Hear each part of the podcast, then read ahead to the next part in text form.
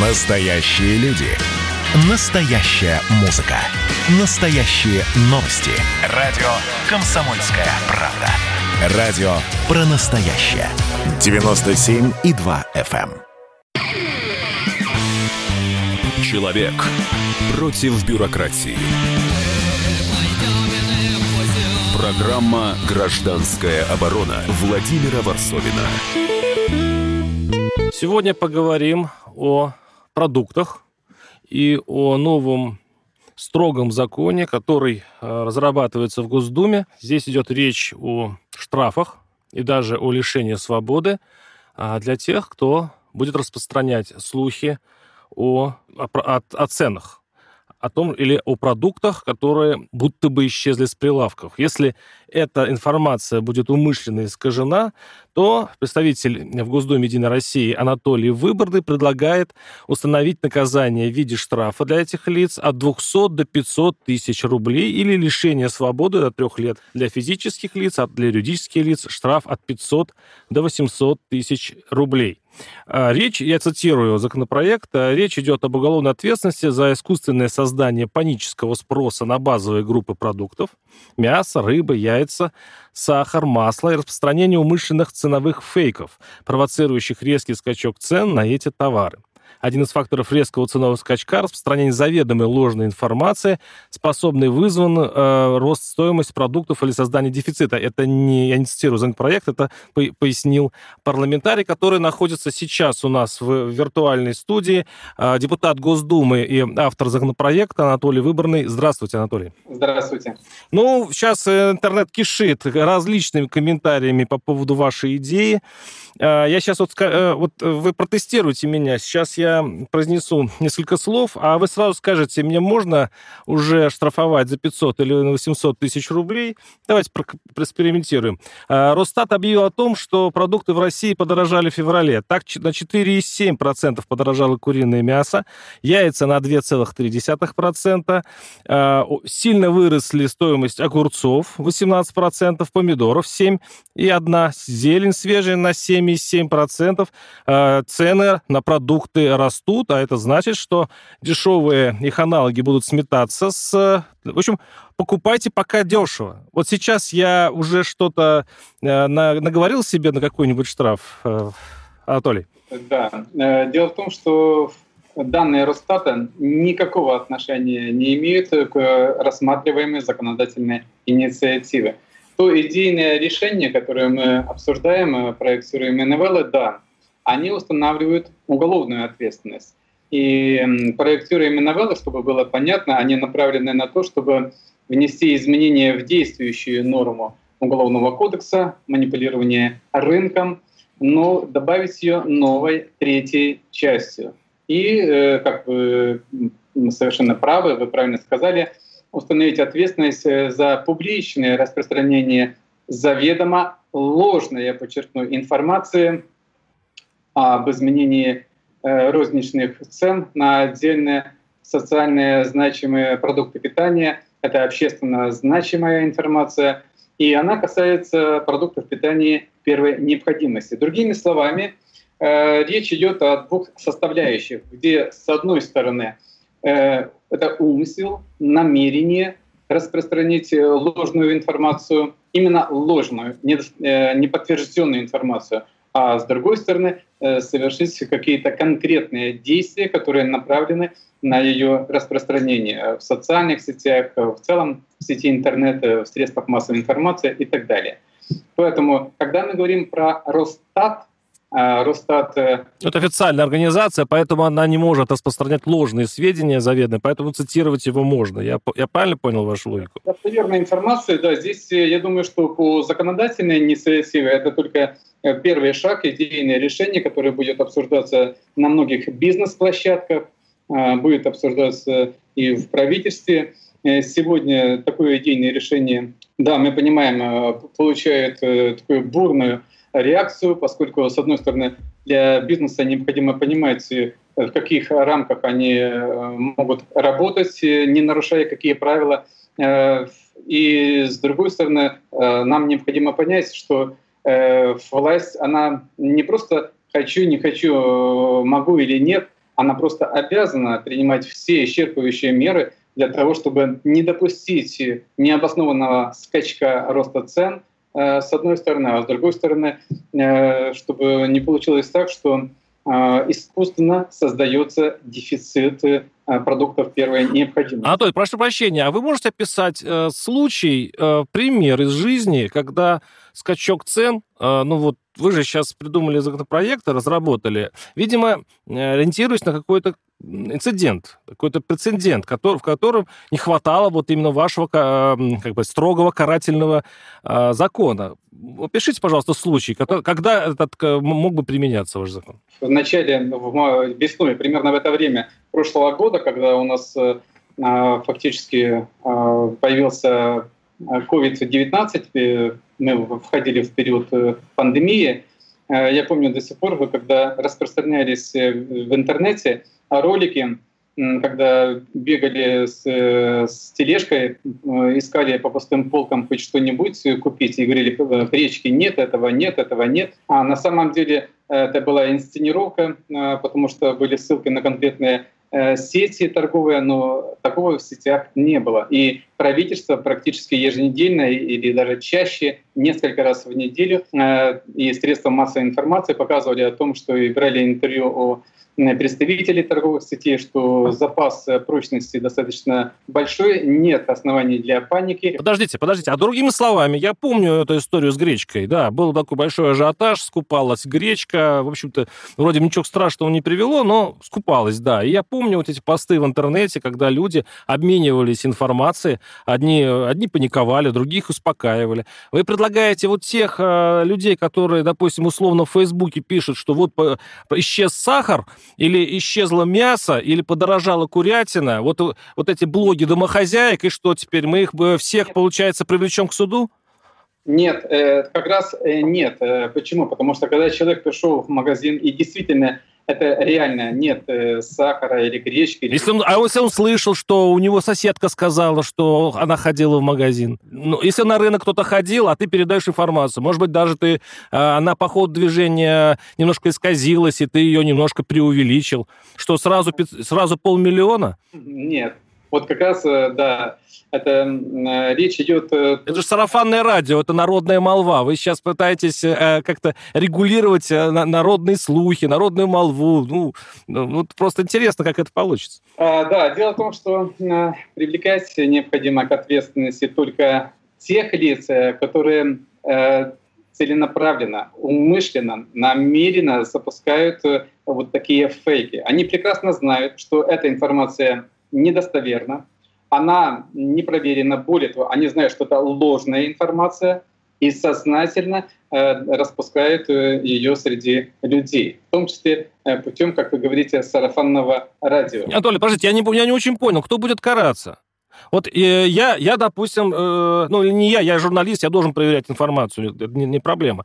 А вот, скажем, опять же, тетя Маша, она не была на том рынке. Она заявила, а, значит, в своем там блоге или там видеоблоге, у нас у каждого второго видеоблог теперь есть, что, дескать, вот она слышала, что, допустим, в Орле нет курятины, или там, значит, большая идет давка. Вот давайте вот только честно. Вот эта баба Маша, которая, а, значит, вот об этом рассказала, она подвергнется действиям вашего закона? И, нет. Э, тогда почему, в чем тогда, зачем смысл? Тогда смысл этого закона не очень понимаю. Э, он э, э, коснется только тех лиц, которые запустили эту информацию. А как вы докажете? А как вы докажете, что лицо знает, что это не так? Оно специально делает это. То есть какая будет? Эм, это что? Это экспертиза? Это какие-то оперативные данные? Как это будет оформляться? Если такая информация повлекла, она имеет прямое отношение к резкому скачку цен, или к созданию искусственного э, дефицита, то такая информация будет проверяться или Роспотребнадзором, или Федеральной антимонопольной службой, или органами надзора, Генеральной прокуратурой. И по результатам э, будет установлено, человек, который распространил такую информацию, он искренне заблуждался или он намеренно это делал для того, чтобы э, такая информация, как ситуация с домино, привела к тем результатам, которые он преследует. Анатолий, прошу прощения, вы депутат Госдумы, вы законодатель. А вы такие а, вопросы ну, должны предусматривать, чтобы не было для силовиков и других ну, для исполнителей возможность злоупотреблений. Поэтому я повторю вопрос. А как вы докажете злой умысел? А, злой умысел? Если, если человек э, не имеет на то каких-либо данных... Баба Маша. Да, она, она услышала, она передала, на этом ее вся миссия закончилась. И речь не идет, чтобы привлекать именно э, тех людей, которые э, просто передал информацию, а именно тех, кто запустил такую информацию. Но вопрос, э, мы рассматриваем эту, этот вопрос через призму национальной безопасности. Вот представьте себе, сколько в России торговых сетей, владельцами которых являются иностранные юридические лица. И если, допустим, эта ситуация будет бесконтрольна, здесь не будет сдерживающих механизмов, в том числе уголовно-правовых, то можно только представить себе, к чему это может привести. Национальная безопасность. А с нами, я напоминаю, Анатолий, Выборный, э, депутат Госдумы от «Единой России», автор э, законодательной инициативы по поводу штрафов э, тех, кто распространяет панические слухи насчет подорожания продуктов. Давайте объявим голосовалку. Пишите только, вы согласны с законопроектом Анатолия Выборного? Да или нет? Другие ответы не, не будут подсчитаны. Да или нет? Мы сейчас прервемся на небольшой блок рекламы. Оставайтесь с нами. Депутат Госдумы Анатолий Выборный. Просыпайтесь, вставайте, люди православные! В эфире радио «Комсомольская правда». Я Сергей Мордан. Прогноз на 21 год вас не порадовал, я надеюсь. Конвойные в белых тулупах, лающие овчарки, прожектора шарят по белой пустыне. Давайте уже вот по-нашему, по-русски вот, скажем. По Врагам и изменникам Родины нет и не будет пощады. Руки спине... прочь от Егоды. А. У него нашли огромный дилдо в шкафу. А вообще он отмазывал заключенных и пил с ними коньяк. Каждое утро в 8 часов по Москве публицист Сергей Мардан заряжает адреналином на весь день. Мне кажется, это прекрасно. Человек против бюрократии. Программа «Гражданская оборона» Владимира Варсовина. Итак, продолжаем разговор о наказании за панические слухи по поводу повышения цен на продукты. Напоминаю, что у нас в виртуальной студии Анатолий Выборный, депутат Госдумы от «Единой России», автор этого законопроекта, по которому а, следует наказывать паникеров, тех, кто не просто паникуют, а те, кто сознательно распространяет зловредную информацию, а э, штраф 200-500 э, тысяч рублей, а с юридических лиц от 500 до 800 тысяч рублей, и там еще идет и сроки. Там, э, Анатолий, напомните, насколько нужно в случае чего посадить за панические атаки? Там, по-моему, два года, да? Санкции, проектируемые новелла, предусматривают ответственность для физических лиц э, от 200 до 500 тысяч рублей, а э, в рамках уголовного штрафа, а также лишение свободы максимум до трех лет лишения свободы. Да, а то... Да, да, да.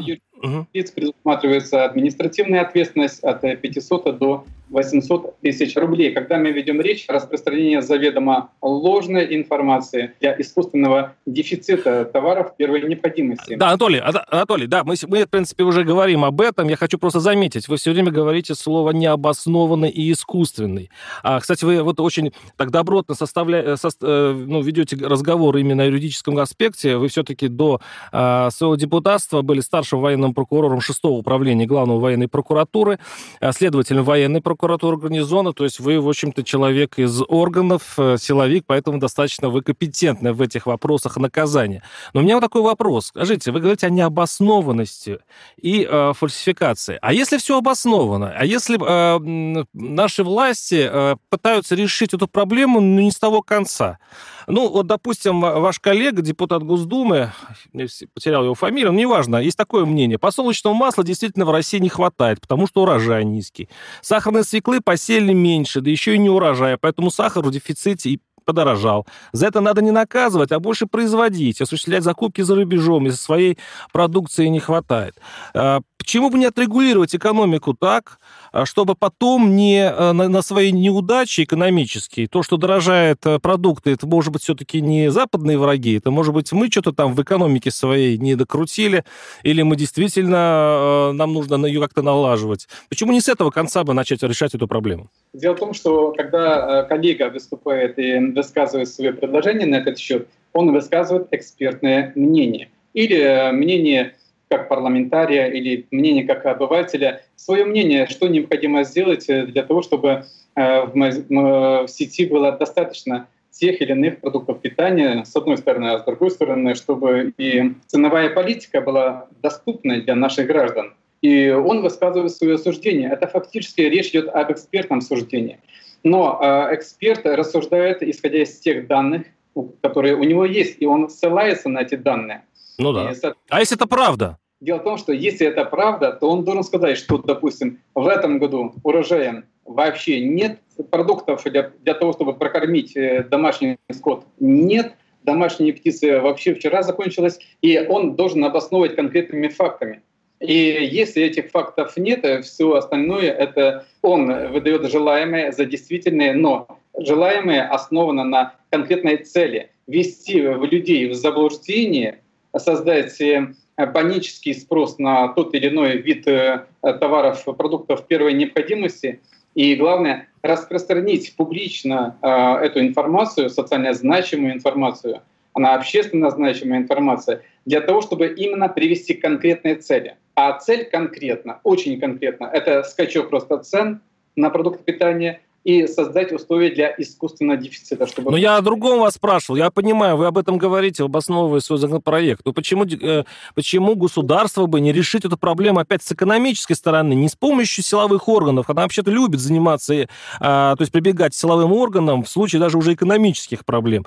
Но почему бы и не решить ее с точки зрения экономики? Э, над этим сегодня, может быть, как и никогда раньше, и власть работает. Ведь не так давно, вспомните, после перестройки у нас э, практически не было ничего в магазинах. Был такой период.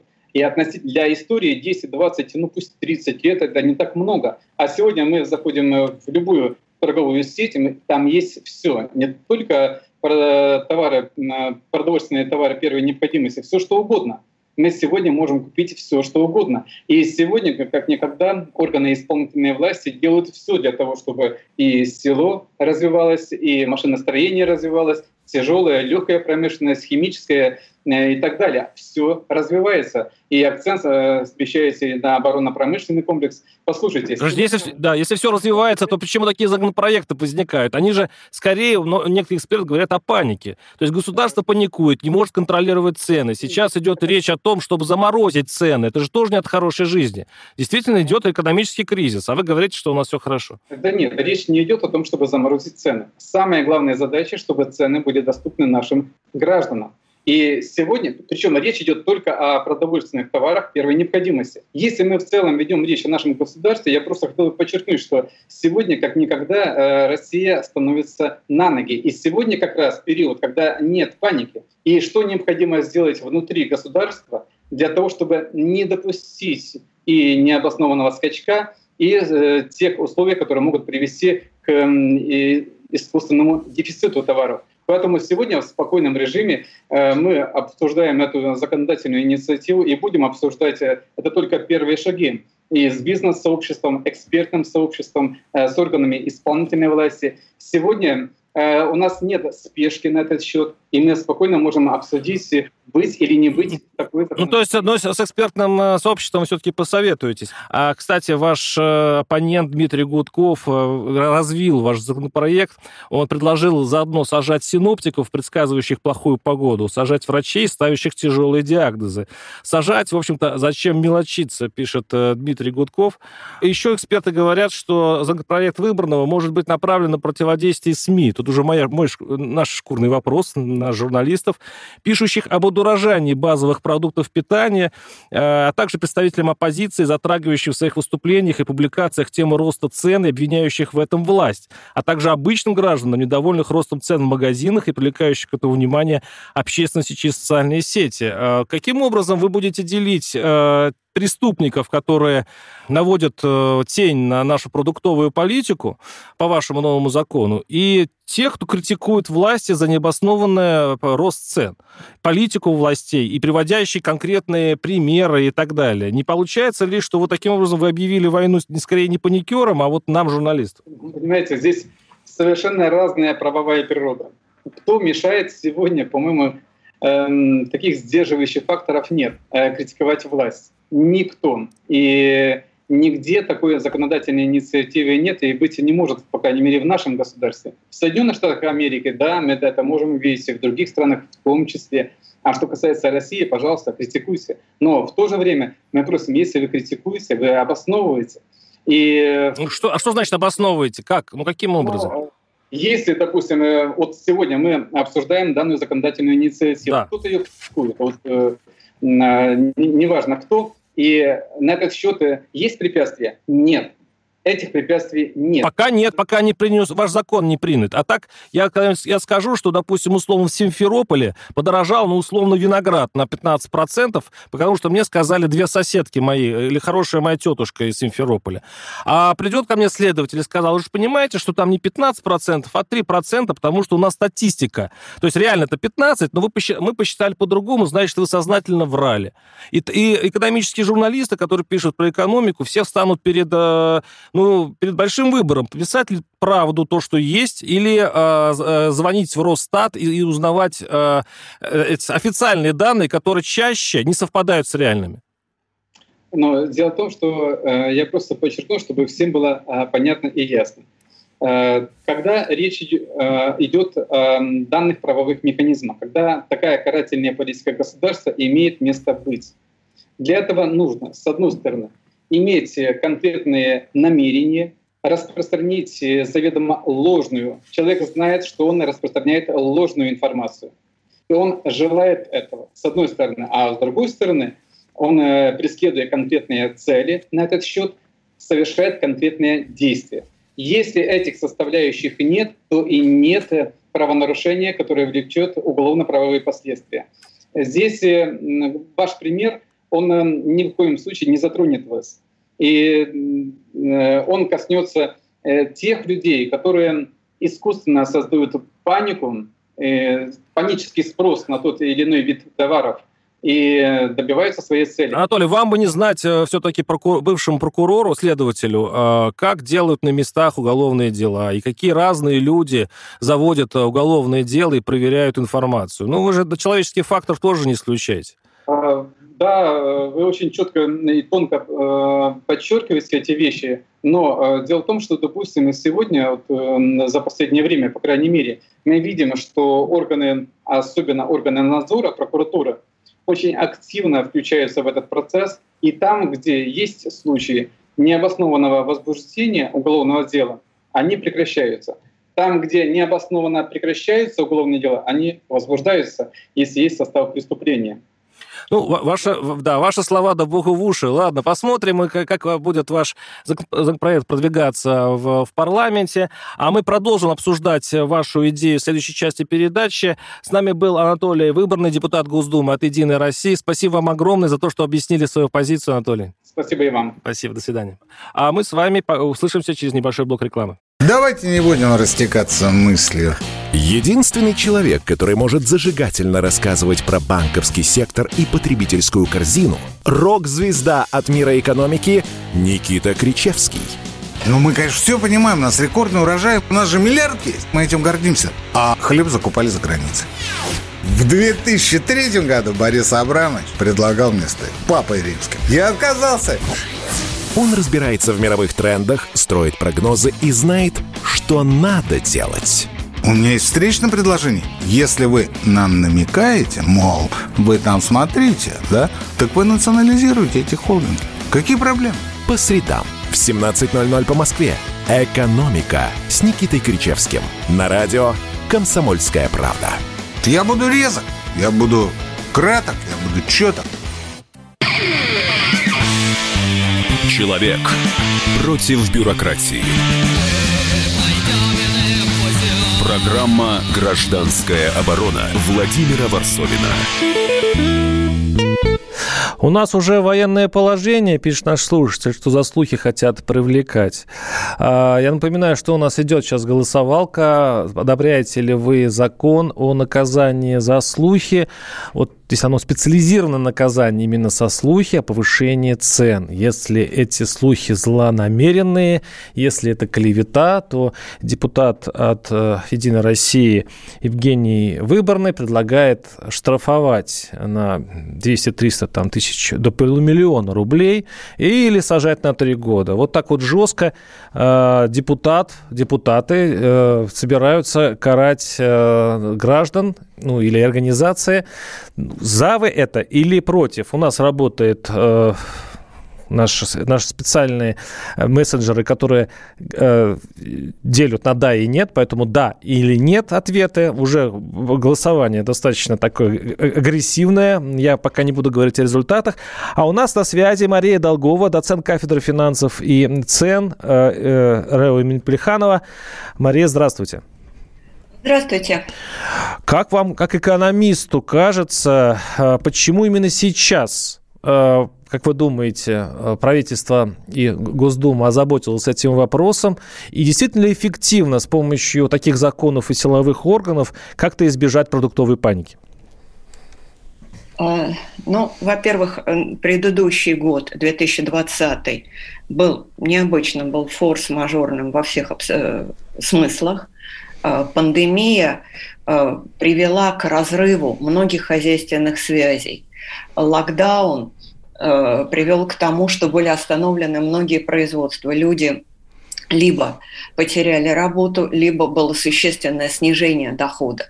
Весна, период локдауна, это э, период, тот э, удар, наверное, тот э, э, спад да, продаж и э, хозяйственной активности, который привел, во-первых, к тому, что фермеры не могли продать свои ранние овощи, э, фрукты, то есть они не могли получить э, доходы.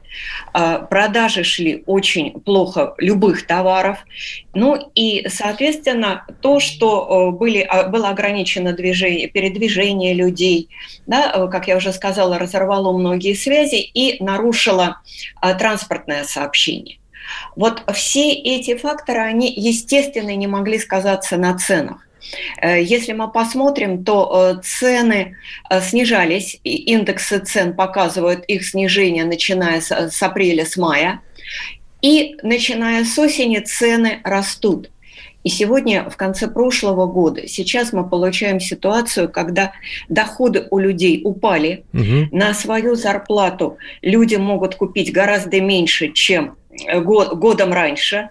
На все эти перипетии накладывается еще и падение курса национальной валюты.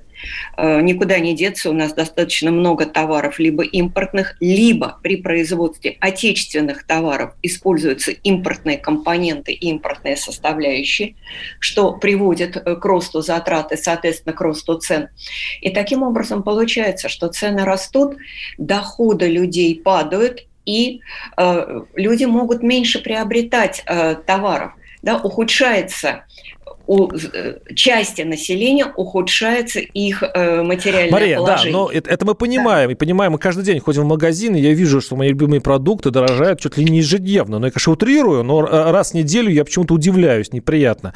Мы понимаем, что растут цены, но ведь есть два варианта пути. Первый вариант вот показал нам депутат э, от «Единой России», который предложил всех ноющих и ворчащих, ну, привлекать к ответственности, проверив их, не специально ли они ворчат. А есть второй вариант. Вот чисто экономически я хочу спросить, почему власти э, вот двигаются думают двинуться по этому пути, а не просто от, э, сделать экономику здоровее, каким-то образом экономическими путями э, отрегулировать цены или просто пустить их э, в, в свободное плавание, и они сами себя отрегулируют? Э, нет, я вот очень долго подбирала к ответу на этот как раз ваш да. вопрос. Вот эта ситуация, да, э, ну, нагнета... не то, что нагнетание социальной напряженности, нет, а то, что ухудшается э, положение части населения, мы сейчас больше обращаем внимание на рост цен, чем раньше, там, например, чем год тому назад. Ну, потому что денег нет, да? Да, да, потому что падают доходы. И именно государство должно заботиться о поддержании социальной стабильности в обществе. То есть государство, любое государство в любой стране с рыночной, как бы нам казалось, экономикой, государство в такие периоды начинает э, предпринимать меры для того, чтобы сдержать либо рост цен, да, э, теми или иными методами, либо наше государство, э, предприняв шаги по ряду основных товаров, сахар, подсолнечное масло, то, что мы видели в декабре, да, позже э, меры были распространены еще на ряд товаров, там, введение экспортных пошлин на пшеницу и так далее. Сейчас государство пошло следующим путем – отслеживать как меняются цены угу. на ряд товаров. В первую очередь это социально значимые товары. Понимать, если меняются цены в сельском хозяйстве, как это и на каких продуктах питания это может отразиться. С тем, вот, то есть это, этот мониторинг – это не вмешательство в процессы ценообразования, это не регулирование. Вот очень многие... Мария, сейчас... Мария, прошу прощения, но вы, вы, вы отвечаете очень обстоятельно на этот вопрос, но я вам задаю вопрос немножко другой. Вот сейчас есть инициатива от карательных органов, то есть есть силовой вариант решения этой проблемы, но один из, скажем, из, из инструментов. Вы, пожалуйста, прокомментируйте вот а, все-таки инициативу а, депутата «Единой России» вот по поводу вот таким образом наказания за распространение распространение слухов о повышении цен. Это ведь тоже методика, это тоже э, это в каком-то смысле инструмент, который может дать экономический эффект. Это методика, но методика очень спорная, потому что, э, во-первых, как отделить распространение слухов и, наверное, злонамеренное распространение слухов от мнений экспертов. Вот именно, да. Действительно, есть официальные органы, есть Росстат, есть Федеральная антимонопольная служба, которая тоже проводит мониторинг цены, тоже их отслеживает. Есть средства массовой информации, но есть научно-исследовательские институты, есть консалтинговые компании, есть аналитические центры да, при тех или иных министерствах или объединениях э, товаропроизводителей, да, например, в сельском хозяйстве, в других областях как, э, вот, на мой взгляд, самая, опас, самая большая опасность, как отделить мнение экспертов, которые используют те или иные методики, давая тот или иной прогноз, от мнения, ну, не знаю, ну, назовем их провокаторов, э, провокаторами. А они существуют? Мария, я, я, просто, я просто думаю, вот я, скажем так, я не верю в существование таких агентов, которые почему-то, видимо, ночью высаживаются у нас с парашютами, они, за, они заходят в интернет и делают все, они просто клевещут, они знают, что это неправда, повышение цен на конкретную, допустим, категорию товаров, и они вот вписывают специально, чтобы расшатать нашу, наш корабль великолепно белоснежный. Вот, вот вы можете представить вот такого злонамеренного провокатора? Или вариант, чтобы целая какая-то структура финансовая специально запускала такие утки в интернет, дабы заработать на своем товаре, наверное, ультрадефицитном? Вы знаете, нет, я не верю, конечно, в то, что э, какие-то вещи делаются специально, да, или... Тогда зачем ну, нужны вот эти... Это почему такая... То есть почему власть э, подумывает об этом? Ну, ну судя ну, по законопроектам. Это не власть, это... Депутат э, от этой власти, да. да конкретных людей. Но э, здесь нужно понимать, как э, работает экономика, как формируются цены. Это же не по желанию как, э, какого-то конкретного человека у нас сегодня происходит. Поэтому и мнения о том, что будет с ценами дальше, они могут быть самыми разными и у участников рынка. Сознательных провокаций, я не думаю, что у нас такие Что-то возможно, да. Давайте послушаем, давайте послушаем наших потребителей, покупателей, которые в этой категории мы все, кто ходит на рынки, в магазины, которые реагируют на эти цены, чаще всего плохо реагируют. Звоните нам, подскажите нам вариант, подскажите не только не нам, но не только нам с экономистом, с уважаемой Марией, но и правительству, и депутатам, как на самом деле надо регулировать цены и нужно ли это делать. 8 800 200 ровно 9702. Я прочитаю всего лишь несколько наших, наших слушателей, которые пишут. Придумали очередную причину сбора денег с миллионов нищих граждан России, как, каким-то жуликам в карманы, пишет Слава из Воронежской области. А, правильно кончать надо с провокаторством, пишет из Новосибирской области. А, человек не подписался. Фиксированный курс доллара нужно сделать, подсказывает еще один наш слушатель. Депутаты живут в своем мире, у них все хорошо, цены не растут. 4% разве это рост? Только не 4%, а, а все 40 получается, пишет Андрей из Ставрополя. Кстати говоря, а, а как реально а, растут цены? Совпадают ли то, что официально объявляет власть, там с помощью Росстата и так далее, с той реальностью, которая есть? Мария. Меня спрашиваете? Да, да, Мария Долгова, доцент кафедры финансов и цен э, РЭО имени Плеханова. А, дело в том, что можно использовать самые разные методики да, оценки э, динамики цен у Росстата своя методика. А, э, некоторые независимые эксперты да, используют э, свой, свою методику, то есть свой набор продуктов, свой э, способ и метод мониторинга цен, подсчета цен, изменения цен, доли тех или иных продуктов в потребительской корзине. Поэтому здесь... Мария, мы я прерву, к сожалению, у нас, у нас небольшой блок рекламы, оставайтесь с нами, договорим через несколько минут. Программа Гражданская оборона Владимира Варсовина. Ну что, это хроники Цыпкина на радио «Комсомольская правда».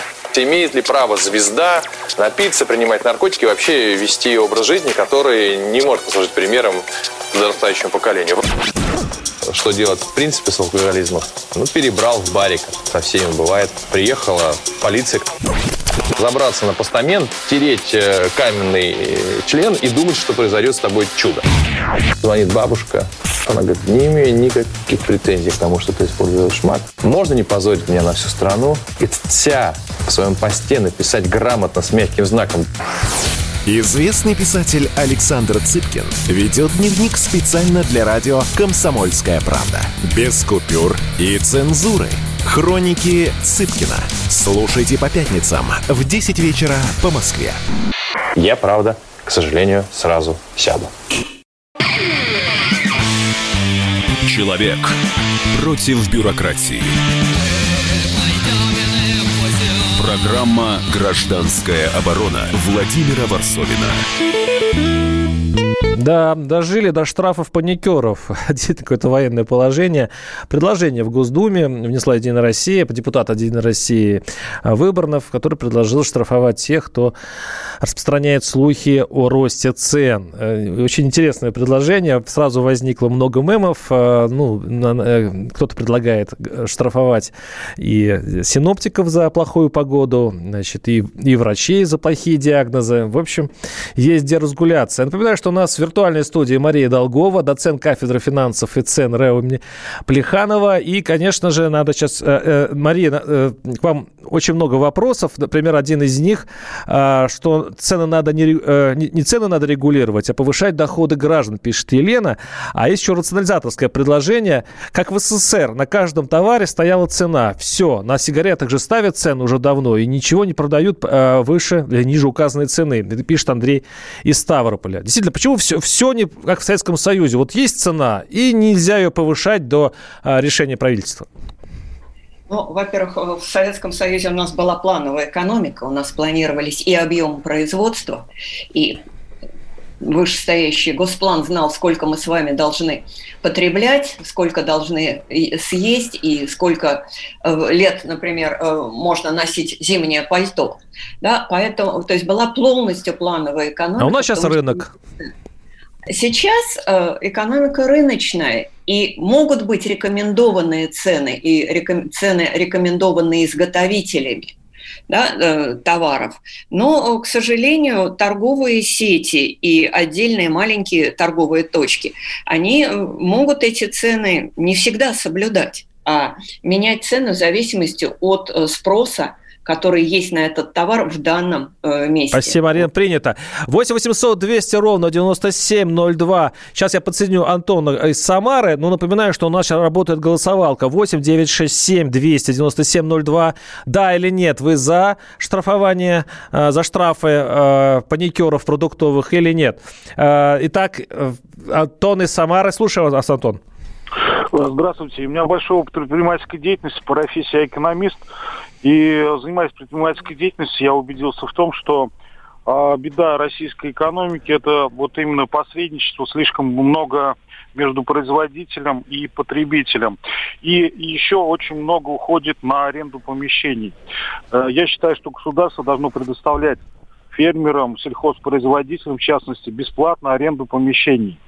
Тогда у нас будут ну, цены намного ниже, и а, вот эти вот сборы в магазинах, а, в больших сетях, для того, чтобы товары лежали на полках, тоже увеличивают цены. Вот мое такое мнение. Спасибо. А, Мария, как вы, как экономист, скажете на это, на это предложение? Ну, во-первых, регулирование арендной платы это, э, скажем так, прерогатива местных органов власти, и действительно здесь они могут э, воздействовать и помочь производителям. Да, на мой взгляд, нужно, во-первых, сейчас стимулировать спрос и стимулировать, материально поддержать конкретные группы населения, те, которые больше всего потеряли в доходах э, в 2020 году, и дать возможность отдышаться бизнесу. Может быть, это льготные кредиты. Это э, поддержка, да, в том числе и, например, с обнулением арендной платы, если это действительно позволит э, бизнесу. А, да, деньги, э, а деньги есть у государства на это? А вот вопрос тоже о том, где эти деньги взять. Да, э, здесь э, я еще раз повторю, что есть меры, которые могут принимать местные органы власти, уже распоряжаясь своими бюджетами, а на уровне государства э, здесь меры могут применяться только по тем направлениям, да, в тех сферах, которые регулируются именно государством. По законам, да, только я поездив да. по регионам и скажу, что это нищие местные бюджеты. В большинстве своем это нищие бюджеты, которые выпрашивают до дотации у федерального центра и что-то э, что-то уж финансировать и помогать э, своему собственному народу там просто не в силах в связи с э, вот этой нашей бюджетной политикой, когда налоги просто пылесосом вытаскиваются из регионов, а потом в виде монарши милости распределяются самым, ну, тем, которые Москва более-менее уважает. 8 800 200 ровно 9702. Александр из Новосибирска. Александр, слушаем вас. Здравствуйте. Да, Александр, вы в эфире. Здравствуйте, меня Александр зовут. Я звоню из города Новосибирска, из города заваленного мусором и снегом. Снегом буквально по горло, и, который нигде не убирается. Если не верите, спросите у Мишустина, который недавно к нам приезжал. Хочу свое мнение высказать по этому поводу. Знаете, вот я, летом, когда у нас разогнались цены очень сильно, я пришел в магазин такой есть, Мария Рай, у них было там масло. Самое дорогое масло там было по 80 рублей. Но буквально накануне Путин сказал, что масло не должно продаваться дороже 110 рублей. Угу. Когда я пришел туда через два дня, Самое дешевое масло там было уже 115 рублей. Представьте, это 35 рублей дороже. Да кто разогнал цены-то? Кто виноват, кто паникер, кого надо наказывать? Спасибо. А, Мария, да, вот, кстати говоря, вот эти усилия власти а, нормализовать цены не приводят ли к обратному эффекту? Вот сейчас даже вот предприниматели, слушая нас эфир, которые, вторую часть, которую вполне легко можно назвать паническим, и оштрафовать на определенную сумму, если бы приняли такой закон, то они сто раз подумают, а действительно ли, коль такая, такой дефицит, то, может быть, повысить цены? Ну, коль э, вот правительство пропагандирует эту идею косвенно. Вы знаете, любая мера, она имеет двоякий эффект. Ну, как и любое лекарство, э, да, если человека лечат, оно может оказать э, положительный эффект, а в то же время к нему могут быть определенные противопоказания. А, точно так же и с, регули... с воздействием на цены.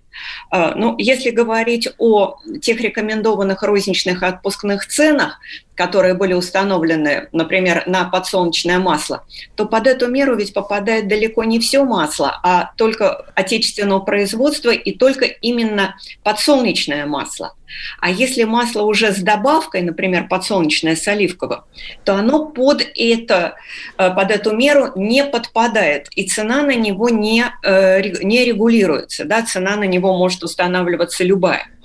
Поэтому здесь э, с таким скачком цен, да, как привел слушатель на 35 mm-hmm. рублей, конечно, здесь в конкретной ситуации просто нужно смотреть, а с чем это было связано. Может быть, это новая какая-то поставка масла, может быть, э, подорожала доставка, может быть, э, это другой вид э, масла или другой ну, а, сорт. А, или психология, просто психология а, купцов, которые почувствовали, да. что ситуация выскальзывает из-под контроля правительства и надо повышать цены. Мы сейчас э, закругляемся, я быстро сообщу результаты голосования. 90% против штрафования паникера волонтеров, 90% против э, этого новшества, которое придумали в «Единой России», один из, из единороссов. Так что с нами, с вами была Мария Долгова, доцент кафедры финансов РЭУ Имплеханова и ваш покорный слуга. Услышимся через неделю. «Гражданская оборона» Владимира Варсовина.